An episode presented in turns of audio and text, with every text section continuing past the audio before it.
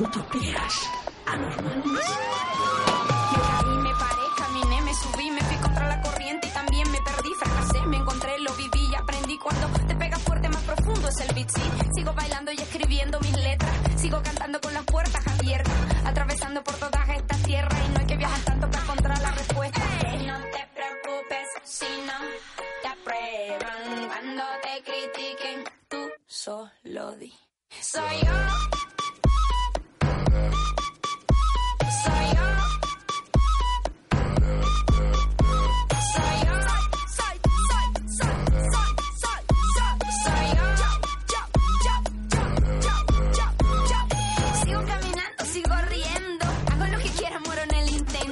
Desaparezco. Desaparezco por completo. Me voy una tarde sin llevarme nada. Simplemente me voy. No le cuento a nadie. No dejo ni una nota sobre la mesa cuando vuelvo. Todas las cosas, toda la gente, todas las palabras quedan para siempre suspendidas en la última vez que las rocé o me rozaron. Última vez del patio. Última vez de los perros. Última vez de mi hermano. Última vez de todo. Y después de eso, nada. Otra vida, en otra parte. Un día, leyendo las necrológicas, me entero de que por fin me he muerto. Atrapado en una casa que convertí durante años en mi refugio y mi tumba. Respiro aliviado, mientras pienso cómo quitarme otra vez de encima el infierno tripartito. La mirada de los otros, las palabras de los otros y mi cuerpo. Trauma.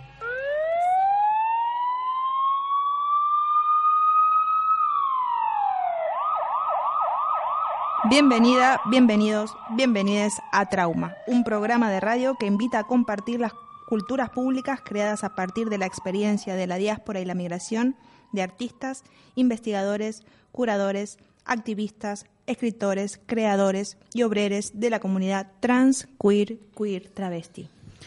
Trauma es nuestro archivo de radio trans de resistencias contra la amnesia, reivindicando nuestras utopías, migraciones y anormalidades. Acabamos de escuchar un fragmento de Variaciones Trans de Mauro Cabral en el libro de La gesta del nombre propio, compilado por Lona Berkis, eh, la activista eh, travesti argentina, y Josefina Fernández en el año 2005 en la editorial de eh, Madres de Plaza de Mayo. ¿Quién es Mauro Cabral? Mauro Cabral es un activista intersex y trans argentino, codirector de GATE, Acción eh, Global para la Igualdad Trans, y signatario de los principios de Yogyakarta. Los principios de Yogyakarta son la, sobre la aplicación de la legislación internacional de derechos humanos en relación con la orientación sexual y la identidad de género. Sí, también hace una gran lucha por la despatologización trans, que es un tema que hoy vamos a, a estar pensando aquí. En el episodio de hoy, de hoy le hemos llamado transicionar en diáspora. Lo llamamos transicionar en diáspora porque muchas veces hay que irse de casa para poder traicionar la expectativa que el mundo tiene sobre nosotros. La diáspora no solo es llegar a Europa o a otro país. A veces comienza cuando nos tenemos que ir de casa, de la casa de los padres que nos niegan, de la escuela que no nos enseña, de las amigues que no nos entienden, de la despensa que no te vende o de la policía que no te cuida. Hay que irse para poder escucharse, volver a mirarse en el espejo, con los ojos de otros, contar la propia historia y por fin encontrarse. Transicionar en diáspora va desde la violencia del desplazamiento forzado por identidad de género hasta la posibilidad que ofrecen los nuevos contextos para, para reinventarse. Tendremos eh, este, este, en este programa, como siempre, eh, nuestra sección de nuestras muertitas en homenaje a la hija de perra, tips para no cagarla, una invitada especial en llamada. La en la sección Warrior eh, conoceremos el proceso eh, registral de Alex Aguirre y aprovechamos de paso ahora para mandarle un abrazo grande que está pasando por momentos difíciles a nuestro querido compañero Alex Aguirre. Eh, música y muchísimo más.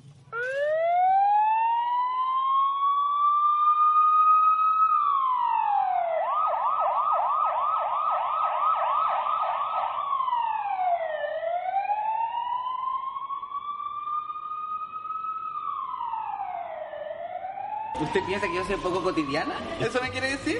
¡Ah! me muero. Mire, mire la Lolita ahí de pelo rojo. Es cotidiano, ¿ve? No sé si hay un mensaje. Ah, lo que yo soy es más que cotidiano. Hoy en la vida vemos personas de 60 años con el pelo verde porque se lo tiñen de un rubio tan espantoso que les queda verde y nadie les dice nada. También vemos que la naturaleza es muy entretenida y a la gente también de esa edad le cambian las hormonas y los hombres de 60 parecen señoras y las señoras de 60 parecen señores. Y eso es común. Yo soy algo que se escapa del binarismo de género.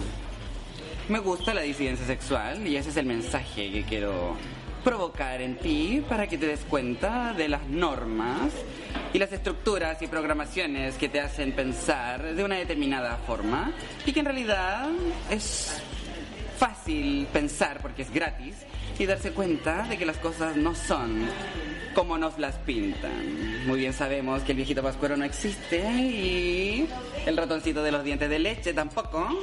Y así podemos ir soltando los globos que alguna vez nos hicieron agarrar con tanta fuerza. ¿Cuáles crees que son los alcances de tu propuesta? De cierta manera, podríamos nosotros pensar que llega a un grupo más o menos reducido. Entonces me pregunta el alcance, o, hacia dónde quieres alcanzar. ¿Quieres quizá, porque tú planteabas recién que no te interesa mucho salir como en una gran cartelera en un cine muy importante, ni tampoco salir en televisión abierta, entonces ¿cuál es el alcance? O sea, por supuesto que se me interesa, pero soy censurada. O sea, mi nombre es hija de perra. Eso ya es una censura para la televisión. Me han hecho un montón de notas para la tele. Jamás han salido, porque obviamente, ¿qué es lo que esperan de un travesti? No se valida al humano como travesti, porque se piensa que el travesti es un hombre. Entonces, si hago una nota sobre un travesti, quiero saber cuál es el hombre que hay detrás. Como en este caso no hay ningún hombre, sino que un monstruo que divaga en este binarismo de género, las cosas son muy diferentes. Entonces, las personas que cortan el que no entienden nada y se horrorizan, se espantan y prefieren no tirar la nota para que las personas como yo no salgan a la luz pública. Cosa muy diferente en los medios de prensa, que les gusta el morboseo y muchas veces he salido, por lo general alguna vez al año, que ya salí, por ejemplo, ahora en el diario de Antofagasta por la visita que estoy realizando en este instante.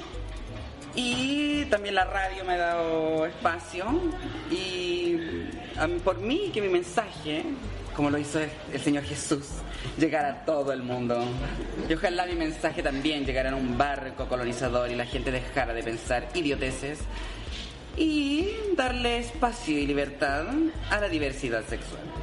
Porque en verdad a ti no tendría por qué importante si a la persona le gusta o no por el voto. Escuchamos a la hija de Perra, artista performancera, transformista chilena. En nuestro archivo de sentimientos, trans y travesti, tenemos las diferentes voces de diferentes activistas y artistas. En este caso, nos encontramos con hija de Perra que ha participado en distintas performances de la que es eh, un movimiento chileno, que ha hecho una performance bastante interesante que se llamó Rubias por el Bicentenario, o Lo difícil no es ser negra, sino rubia. Eh, lo difícil no es ser rubia, sino dejar de ser negra. Esta era. Y entonces todas ellas se teñían el pelo de rubia en la calle. Era muy, muy divertido. Quiero recordar tu, tu, tu, pasión por querer ser por rubia. ser rubia. Tuve mucho tiempo. Antes de, entrar en las políticas anticoloniales quería ser rubia. Em, la hija de perra. Em, falleció, como todas nuestras invitadas en, esta sección, eh, nuestras muertistas, nuestras ancestras, nuestras inspiradoras. Em, pero ella ha estado durante toda su vida interpelando el poder hegemónico del Estado, ha eh, intervenido sobre la educación sexual que reciben los adolescentes y decenas de marchas se gestaron exigiendo, gracias a la hija de perra, en un estandarte eh, del movimiento disidente sexual de Chile. Hija de Perra cuestionó a través de su poética abyecta y monstruosa las prácticas políticas de normalización de la sexualidad y prefirió realizar una intervención política en circuitos marginales, underground, de periferia al poder homonormativo. Es muy bonito eh, cuando eh, escuchas a hija de perra, cuando se le pregunta por qué, se le preguntaba por qué eh, hija de perra, y decía que era que en un momento le, entró mucho cariño, que se había ido de, la, casa de sus padres, se había tenido que ir, entonces había ido a la casa de su abuela. Y que su abuela todo el tiempo no le decía por su nombre, sino que le decía hija de perra de aquí, hija de perra de allá. Entonces que le tomó mucho cariño y que por eso es hija de perra.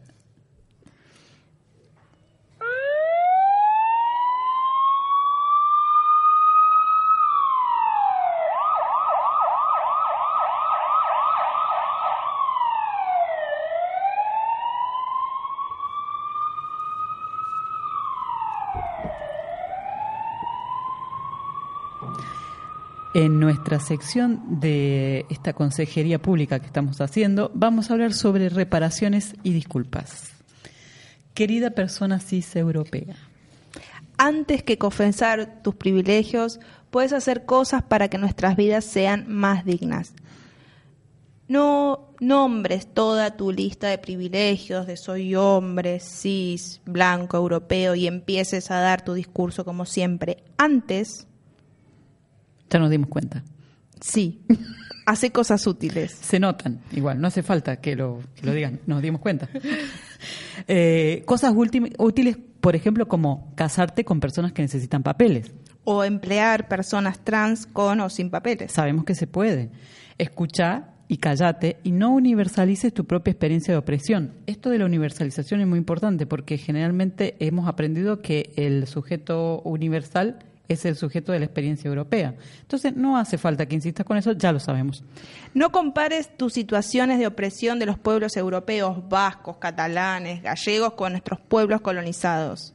Son pueblos originarios y en realidad muchos de tus ancestros viajaron en las carabelas de Colón. No uses la retórica del activismo trans y antirracista para moldarlo a otras vidas. No utilices ni instrumentalices las demandas de personas trans migrantes para fines propios en tus museos y exposiciones. Contrátanos. Estamos en la guía. No asumas que las personas transmigrantes no son inteligentes o tienen dificultades auditivas porque no hablan como tú estás acostumbrado a escuchar o bajo tus códigos. No seas condescendiente ni explosivamente receptivo y simpático ante la presencia de personas trans inmigrantes. Nos damos cuenta. Haz tu trabajo en silencio. Explícale a personas blancas y cis que están diciendo cosas transfóbicas y o racistas. Y especialmente, lucha por la derogación de la ley de extranjería y el final de los CIDES.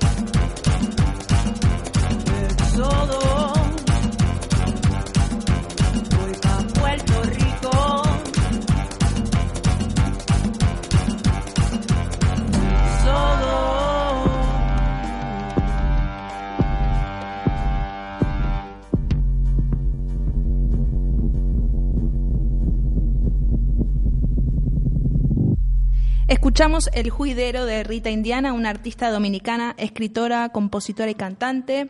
Les recomendamos la lectura de sus novelas Papi o Hecho en Saturno, editado aquí en España por Periférica, entre otras novelas.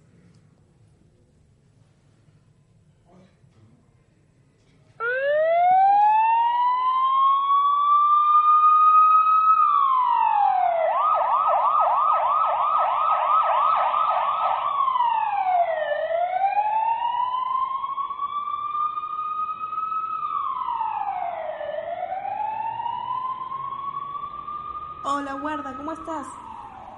Muy bien, ¿y tú? Muy bien. Bueno, Mira, eh, eh, sabes, yo, yo estoy trabajando en un restaurante, Sí. ¿entiendes? sí, Eh, a veces, si hay eh, mu- muchas reservas, me llaman para... eh, por eso, ahora me has mandado la jefe que tengo que venir hoy y mañana por la tarde. vale, no, no hay problema.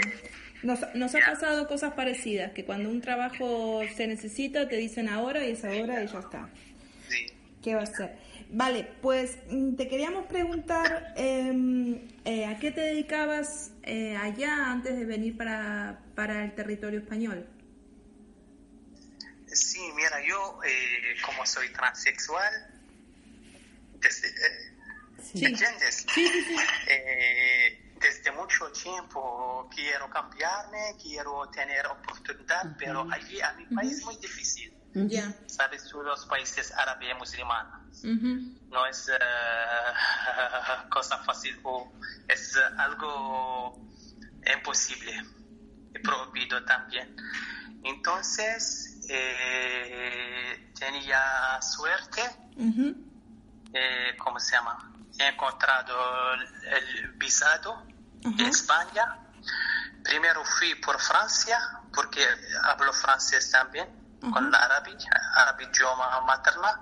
Eh, hablo francés, fui por Francia, he pedido allí el asilo, pero luego Francia, después de seis meses, me ha dicho, tengo que volver aquí porque tengo el visado de España Ah, pero yo me da igual porque solo aquí no aquí no antes no puedo quedar aquí porque no hablo español yo quiero que me entender hablar y decir mi problema y todos antes.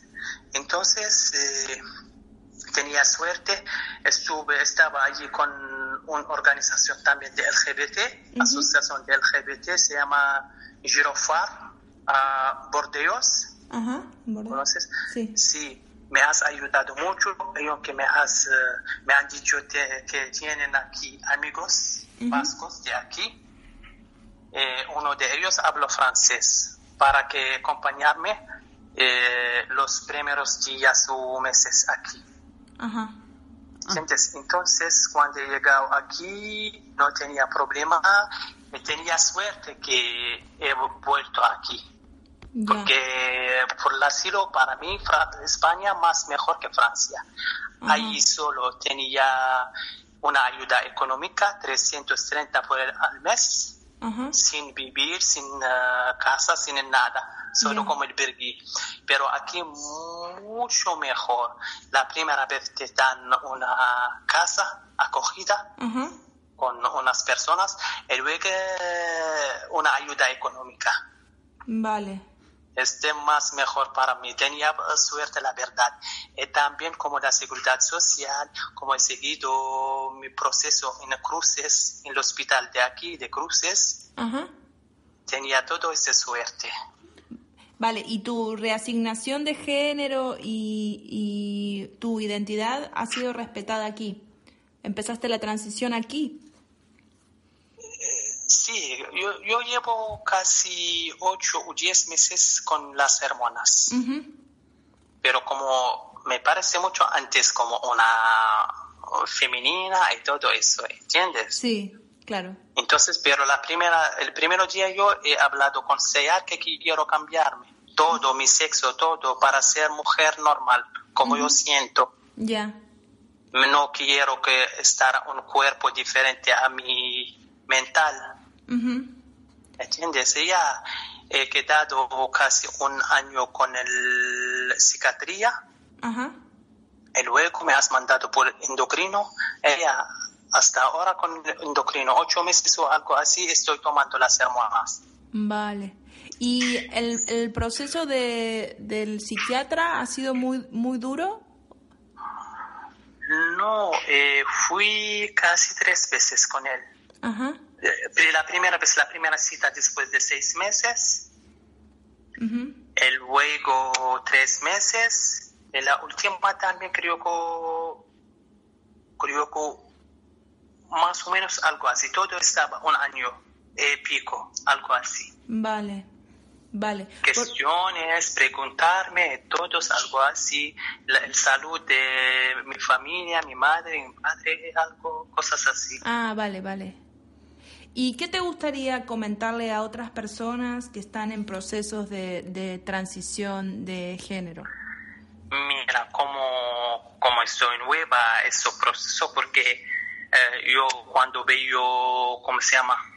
Eh, cuando veo, ¿cómo se llama? Videos en el YouTube, que las chicas transexuales que están aquí o fuera, algo así, que siempre yo he escuchado, eh, sigo a lo que ellos dicen Vale. porque la verdad necesito la paciencia, mucha paciencia. Sí. Eh, además, eh, ¿cómo se llama? Esperanza que yo, donde eh, yo luego, eh, como quiero estar en el futuro.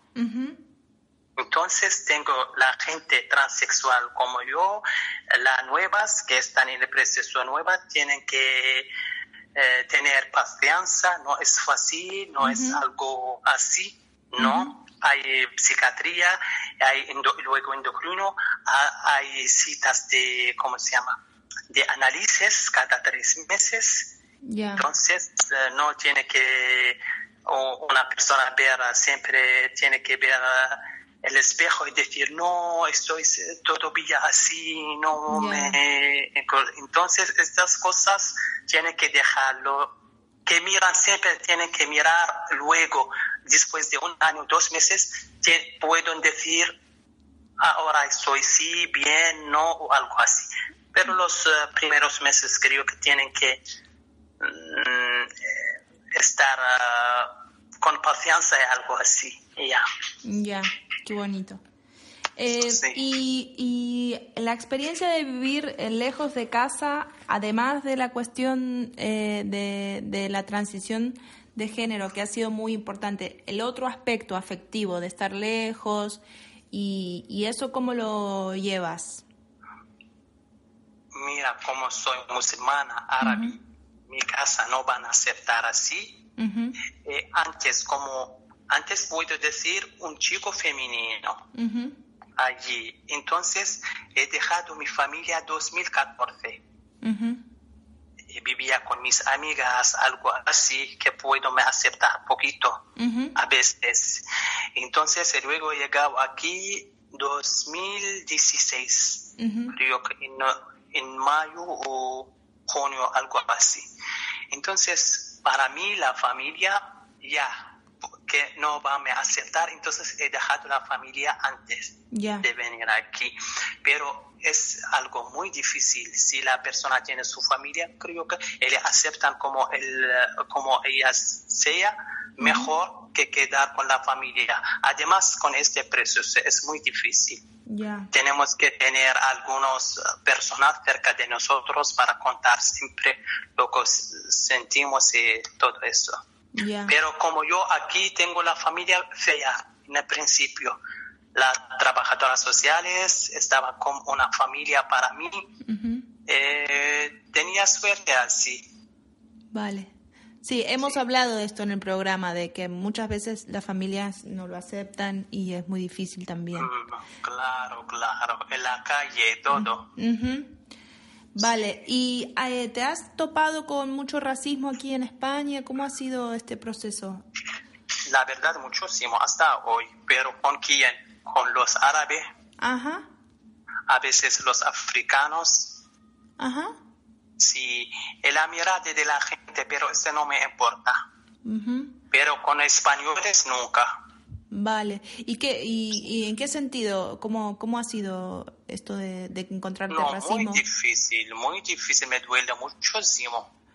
Ajá. Si una persona me dice, como los árabes me dicen, si saben que soy musulmana o árabe, mira, eh, va a estar el final, eh, ¿cómo se llama? Se va a quemar, el Dios va a quemar, Mm. algo así, ¿entiendes? Ya. Eh, cosas como, mira, el, eh, el Dios te has creído como chico porque que- querías.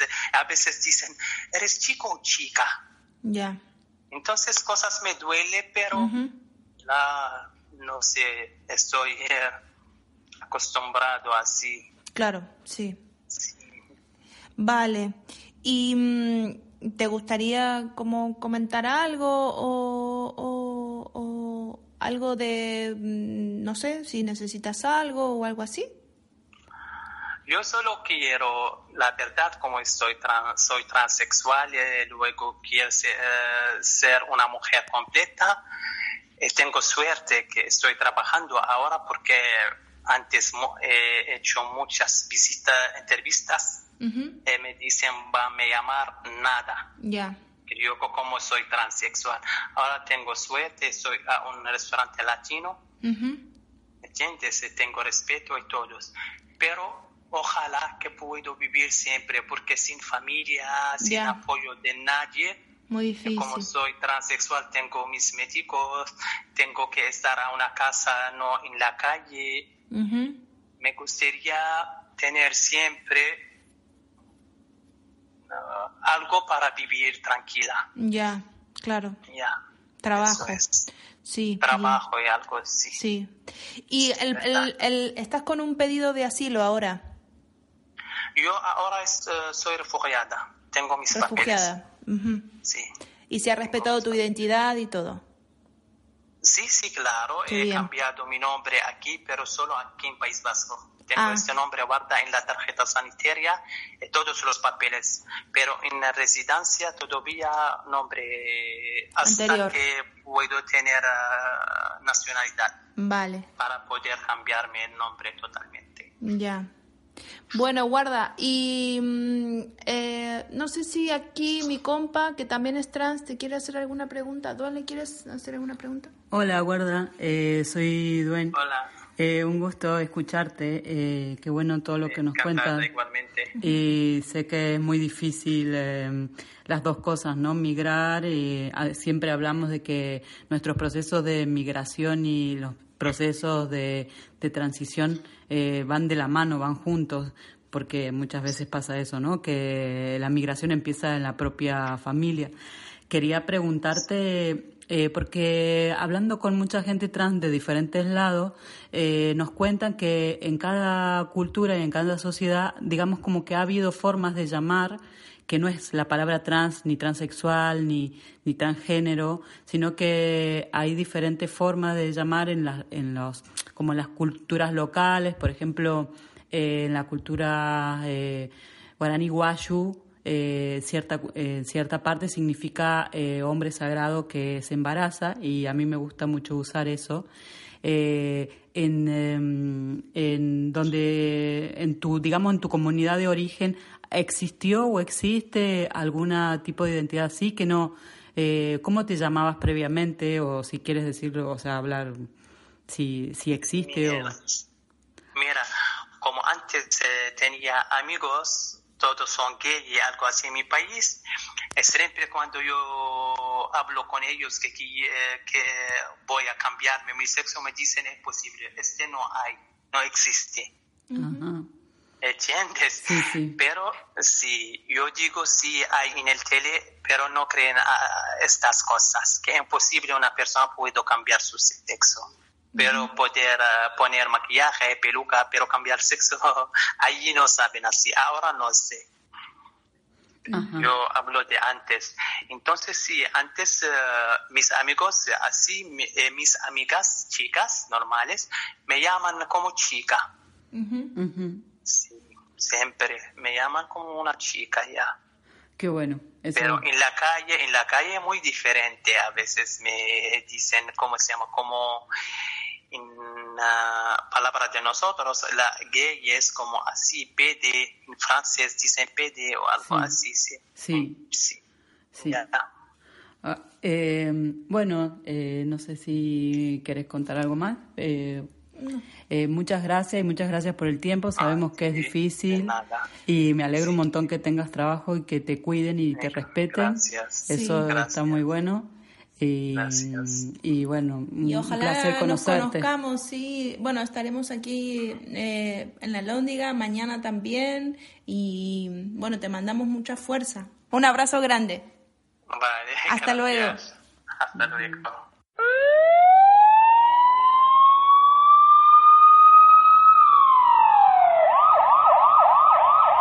Hablamos con Guarda de Mauritania, que está actualmente viviendo aquí en Bilbao. Eh, Guarda eh, trabaja en un restaurante latino, como dijo ahí en, la entrevista, pero bueno, eh, su situación eh, laboral es bastante complicada. Tampoco tiene la posibilidad de, de, mostrarse, ni que le saquen fotos, ni, ni dar su apellido, por eso no lo estamos diciendo aquí. Em, Sabemos que el, el- pedido de asilo es un- una situación bastante compleja, pero bueno, hay varios temas que, que ha hablado Guarda que me parece que están buenos para reconocer no solamente el problema del trabajo, que es una de las, digamos, agenda de la política trans travesti en distintos lugares del mundo, eh, garantizar el cupo laboral para personas trans travestis, sino también eh, de la criminalización, eh, que también es algo que aparece varias veces en distintos testimonios, eh, y este solapamiento, digamos, entre la transfobia y el racismo, que es bastante difícil de comprender. Muchas veces cuando en los feminismos se habla de intersección, se piensa que es una opresión más otra.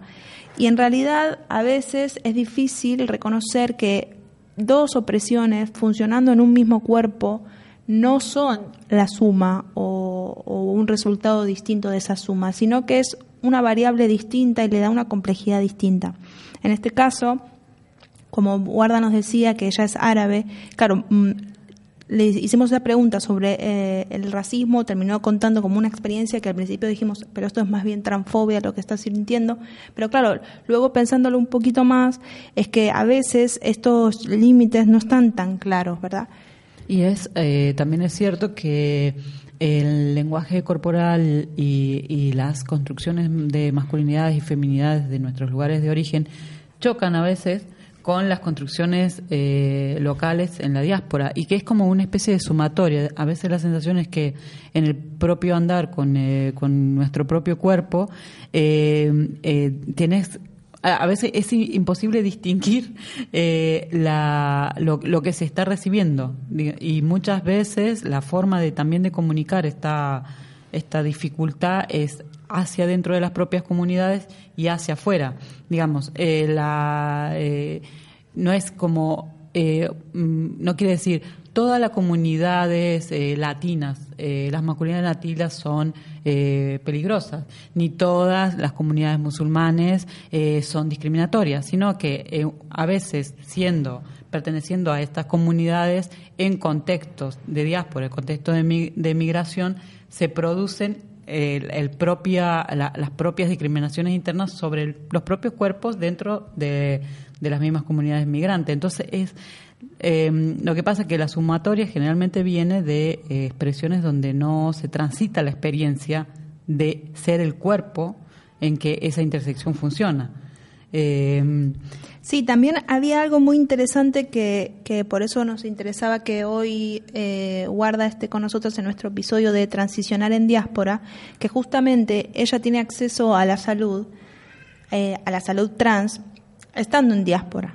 O sea, que no es que se, eh, no es que previamente no se autopercibía como una chica trans, sino que el acceso a la salud recién lo, lo, lo obtiene eh, en territorio europeo. Y eso eh, tiene una historia bastante larga, digamos, eh, en este el, eh, salir dentro, o sea, el- migrar de la propia familia, de los propios territorios, hacia algunos otros territorios, que en este caso puede ser el europeo, o también dentro, por ejemplo, de Sudamérica, puede ser hasta algunos centros eh, urbanos, en el caso puede ser, por ejemplo, eh, Bogotá o Buenos Aires, donde tienen eh, leyes de, de, de identidad de género que son eh, muy flexibles y posibilitan el acceso a la, a la- a la salud.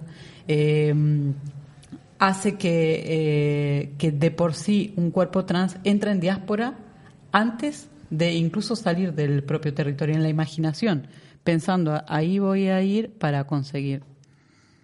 Sí, totalmente. Y también otra cosa que me parecía interesante de rescatar del testimonio de Guarda era el tema de la patologización.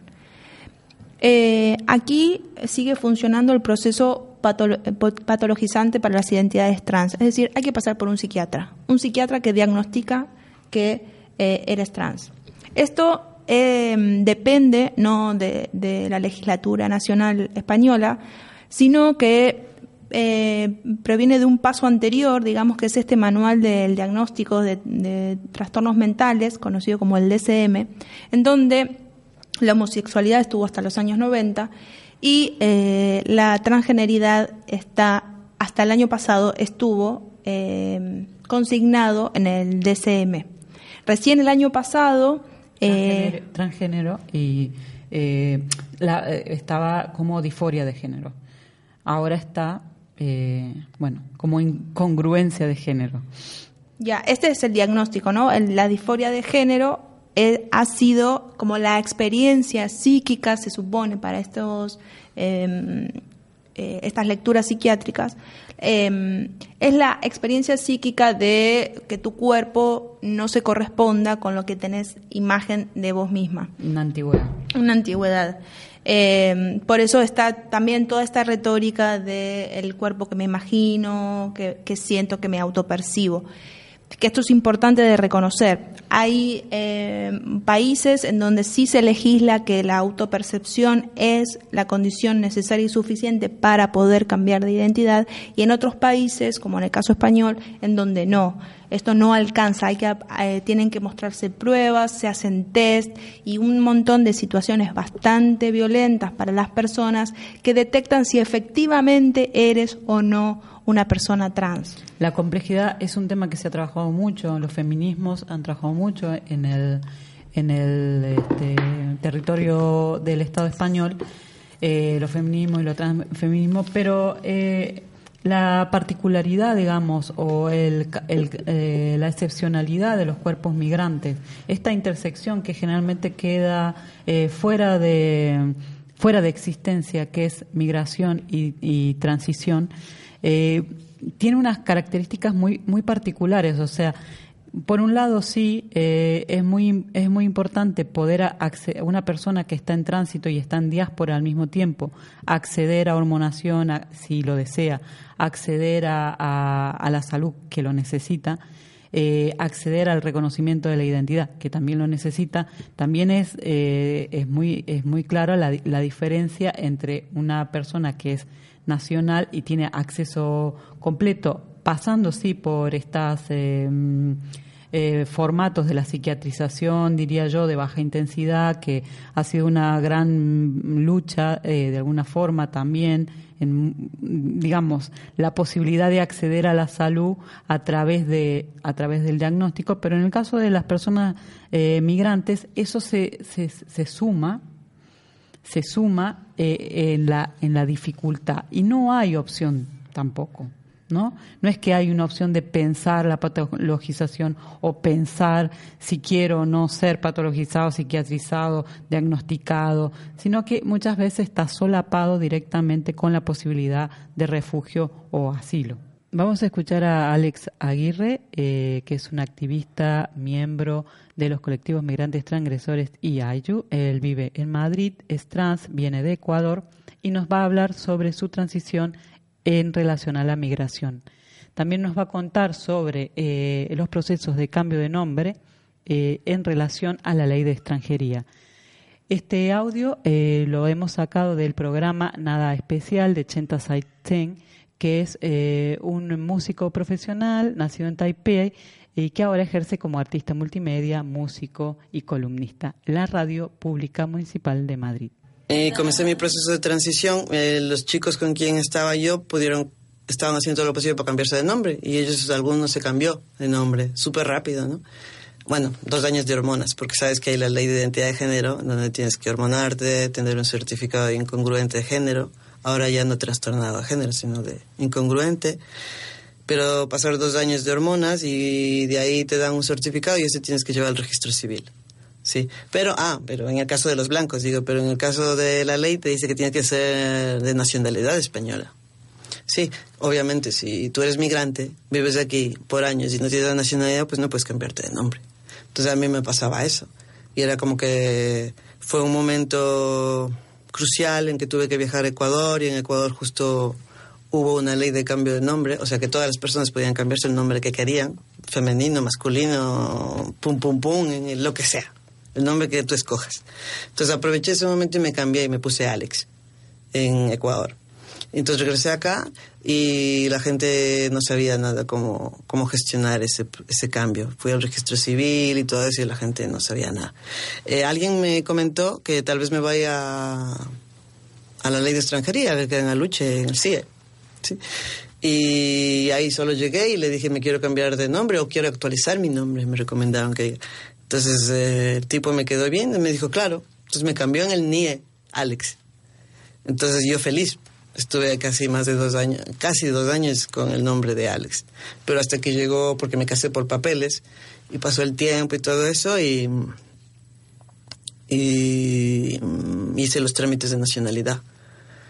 Y hasta que el juez eh, me llamó, por, me llamaron a firmar. me llamaron a firmar y la secretaria me dijo, ¿es usted don o doña? le porque dijo Alex Aguirre, no sé. ¿Es usted don o doña? Le dije, lo que quiera. Entonces para mí pongo ahí mi poema que fue grave error decirle eso porque esta mujer secretaria le dijo, juez, estamos, hay una equivocación, va a traer problemas en la administración. Entonces el juez me quedó viendo como un escáner de arriba abajo y solo ese momento sentí que me casi me paralizo, me puse pálido y sentí toda una carga de transfobia, de, de, racismo de parte del juez. Solo me dijo, firme aquí porque habían 30 personas detrás mío. Entonces supuestamente yo salí, Kimi me acompañó y, ya, dije, veamos qué pasa. Pero me llamaron a la semana eh, la secretaria y me dijo que había un error, que yo tenía que atenderme a la ley y que tenía que ponerme un nombre que tenga que ver mi sexo con mi género. O sea, que si nací con vagina, tenía que tener un nombre femenino. Y que Alex, no, Alex era incongruente. Entonces que tenía que ponerme un nombre femenino. Le dije que no, que iba a alegar. Me volvieron a llamar eh, alegué, alegué, pero perdimos. Eh, me, volvieron a llamar y, y me dijeron que si no me ponía un nombre congruente para ellos, entre el sexo y el género, que me ponían ellos. Entonces, claro, obviamente decidí ponerme nuevamente el nombre que mi madre me puso al nacer. Así que es, es, es, es, rarísimo, pero en Ecuador estoy reconocido como Alex y acá en España, pues no. Acá estoy con el nombre de nacimiento que mi madre me puso. Y esta, esta ley es uno de los obstáculos claramente para, para personas migrantes, porque solo, la, solo reconoce personas españolas. Y mm, siempre digo que ¿qué tiempo te toma eso siendo una persona transexual? Además de racializada, ser transexual, mm, el tiempo que te podría tomar recoger la nacionalidad de muchas personas, de 10 hasta de 20 años. No te digo que en las chicas en Carabanchel son 20 años, trabajadoras domésticas, cuidadoras del hogar y no tienen documentos, no tienen de acá de España. Y claro, y en eso, si quisieras cambiarte de nombre, pues mucho más se te alarga, o sea, es imposible. Es, es muy, bueno, es un proceso muy largo y muy difícil eh, hubiera podido también alegar, pero ya no aquí en España, sino al tratado internacional o algo así, y ya no tenía fuerzas. nuevamente me deprimí, nuevamente me puse mal porque fue como un trabajo ahí en vano, hicimos la campaña del cambio de nombre. Pero bueno, pues yo creo que, no sé, de algo servirá, yo creo que me ha dado mucha fuerza para seguir trabajando y haciendo activismo, yo la verdad esto me da mucha vida ahora hacemos trabajo de investigación, eso de creación artística, a pesar que no soy artista como mis compañeros. eh, eh, soy más activista desde Ecuador ya muchos años y eso es lo que me ha generado, me ha generado mucha vida y ganas de seguir. Pues yo ya vine muy, muy grande, vine adulto, eh, casi son ya más de 10 años que estoy acá. Bueno, llegué en el 2008, basi- básicamente llegué en el 2008 y pues nada, mi, como mi, mi pasos por el Reino de España como que han sido ahí como muy latentes, ¿no? Como que tomar la decisión del viaje. Quería viajar hace mucho tiempo a Estados Unidos, pero no pude por visa, porque en Ecuador piden visa, y se me negó. Entonces tuve la facilidad de una compañera que, compañera, amante, amiga, que me ayude con los papeles eh, y pude salir de Ecuador y venir a, España. Sí, pero en el 2008. Y entonces entré con, con un visado de, pero de, de, de ser para trabajo en servicio doméstico, para un año. Entonces, bueno, era mi pareja, ¿no? En ese momento, y entonces mi pareja agilitó todos los trámites y pude, pude entrar. Que me parecía sorprendente, ¿ah? O sea, porque hay muchas barreras que te impiden cruzar el charco.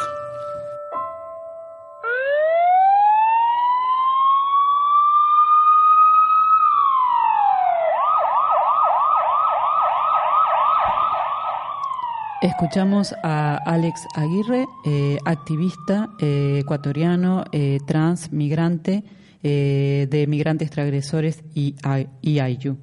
Es muy importante lo que cuenta Alex, especialmente en referencia a, bueno, al DNI, que es una experiencia que vivimos continuamente aquí, nosotros también.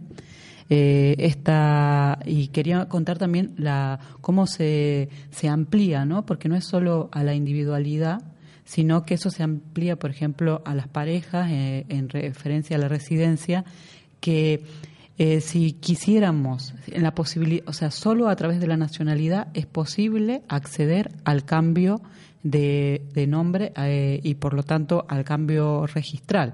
Si no hay nacionalidad, todas las personas migrantes, eh, incluidas las, quienes estamos aquí, no podemos hacer esa, ese cambio y tenemos continuamente una, una doble identidad. Por ejemplo, eh, fue hoy cuando mm, veníamos en, en el avión, eh, Mac dice, yo venía atrás corriendo con asma y claro, vengo y digo, dice mi marido y yo muestro el, eh, el, pasaporte, el pasaporte no se condice ni con el eh, ni el nombre ni la, Ni la ni la imagen. y entonces es la eh, pasan no pasan quién es usted Eh, y por ejemplo si yo quisiera eh, hacer este esta cosa de que supuestamente se dice que podemos hacerlo en nuestros lugares de origen que quede que molestamos etcétera en el caso de esto, que esto se pudiera hacer, que en el caso de Argentina es posible, automáticamente mi marido eh, quedaría eh, sin residencia, porque justamente habría una incongruencia nuevamente entre... Porque yo estoy casada con la persona anterior, no con la persona que tiene este nombre actual.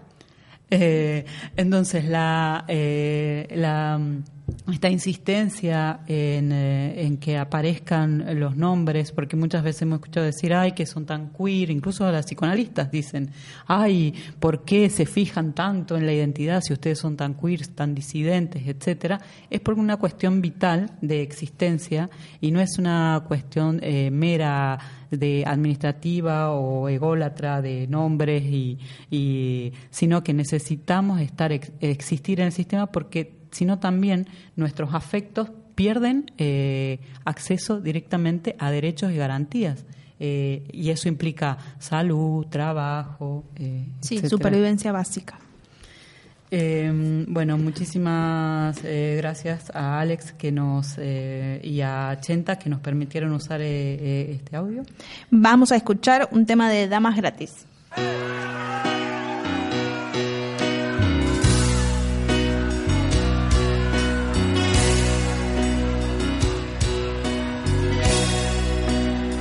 Los besos de mi boca no fueron suficientes para que te quedaras conmigo para siempre.